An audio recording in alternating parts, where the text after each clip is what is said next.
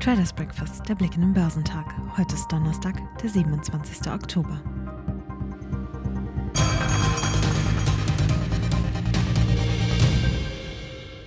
Die Bank of Canada habe eine Rallye bei Risikoanlagen ausgelöst, schrieb Marktanalyst Michael Houston vom Handelshaus CMC Markets. Der Schritt der kanadischen Währungshüter deute darauf hin, dass die Notenbanken allmählich die Möglichkeit in Betracht zögen, dass zu aggressive Zinserhöhungen der Wirtschaft mehr schaden als nutzen könnten. Marktexperte Andreas Lipkow ergänzte, die Hoffnung auf eine baldige Konjunkturerholung im Euroraum und auf einen sich abschwächenden Inflationsdruck lässt Investoren zuversichtlicher für den deutschen Gesamtmarkt werden.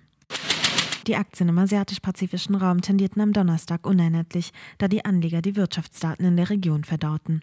Der Hang Seng Index stieg im frühen Handel um 2,6 Prozent, der Shanghai Composite aus Festland China legte um 0,2 Prozent zu und der Shenzhen Component stieg um 0,3 Prozent.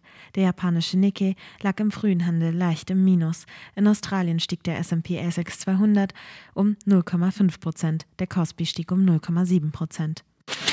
Wachstumssorgen im Technologiesektor haben die Erholungsrallye am Mittwoch abgewirkt. Die Quartalsberichte und Prognosen von Schwergewichten wie Microsoft, der Google-Mutter Alphabet und des Chipherstellers Texas Instruments sorgten für Unruhe unter den Investoren. Vor allem an der technologielastigen Börse Nasdaq purzelten die Kurse. Der technologielastige Nasdaq 100 rutschte um 2,3 Prozent auf 11.406 Zähler ab. Der Leitindex Dow Jones Industrial hielt sich dagegen deutlich besser mit 31.800 und 39 Zählern schloss der Index quasi unverändert. Hier stützten unter anderem Kursgewinne von Visa. Der Quartalsbericht des Kreditkartenkonzerns kam bei Investoren besser an. Der marktbreite S&P 500 verlor 0,7 Prozent auf 3.831 Zähler. Am Dienstag hatten noch gute Unternehmensberichte und die Hoffnung auf womöglich weniger stark steigende US-Zinsen die wichtigsten Indizes weiter beflügelt und mit deutlichen Kursgewinnen für eine Fortsetzung des vor dem Wochenende begonnenen Aufwärtstrends Trends gesorgt. Doch nun werfen die Aussagen von Microsoft Co. lange Schatten. Das Wachstum des Softwareherstellers fiel im vergangenen Quartal so schwach aus wie seit Jahren nicht mehr. Vor allem das wichtige Cloud-Geschäft schwächelt. Die Papiere sackten um 7,7 Prozent ab. Noch stärker brachen mit fast 10 Prozent die Alphabet-Anteile ein. Das war der größte Tagesverlust seit März 2020. Beide Tech-Giganten bekommen den Kostendruck bei vielen Unternehmenskunden zu spüren. So trifft es auch die Google-Mutter hart, dass viele Firmen ihre Werbebudgets stutzen.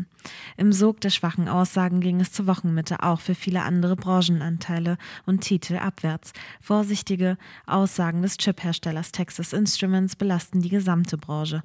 Währenddessen Aktien 2,7 Prozent verloren, zählten auch die Papiere von Analog Devices, Microchip Technology, Nvidia und AMD zu den Verlierern.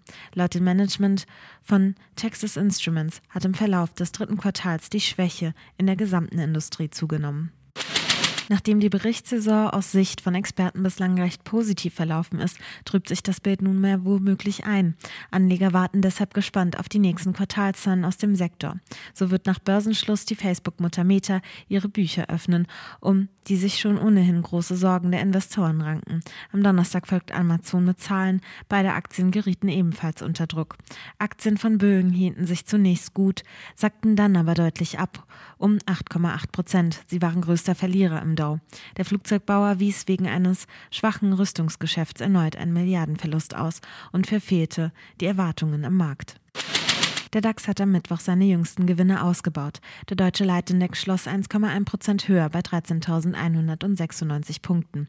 Der MDAX der mittelgroßen Werte zog um 1,7 Prozent auf 24.212 Punkte an. Auftrieb für die Börsen dies und jenseits des Atlantiks kam aus Kanada. Die Notenbank des Landes hatte ihren Leitzins weniger als erwartet erhöht. Hierzulande sorgte die bereits schwungvolle angelaufene Berichtssaison für Gesprächsstoff. Die Deutsche Bank etwa sieht sich nach einem überraschenden überraschenden Milliardengewinn im dritten Quartal gerüstet für den drohenden Konjunktureinbruch. Die Aktien schlossen mehr als ein Prozent höher. Die Anteilscheine von Mercedes-Benz legten ebenfalls um gut ein Prozent zu. Am Markt kamen die als stark bezeichneten Quartalzahlen und der angehobene Jahresausblick des Autobauers recht gut an. Unter den besten Werten im DAX zogen Fresenius um rund 4% an. Der neue Chef, Michael Sen, hatte in einem Interview mit der Frankfurter Allgemeinen Zeitung schnelle Ergebnisse bei der Neuausrichtung des kriselnden Medizin- und Klinikkonzerns versprochen.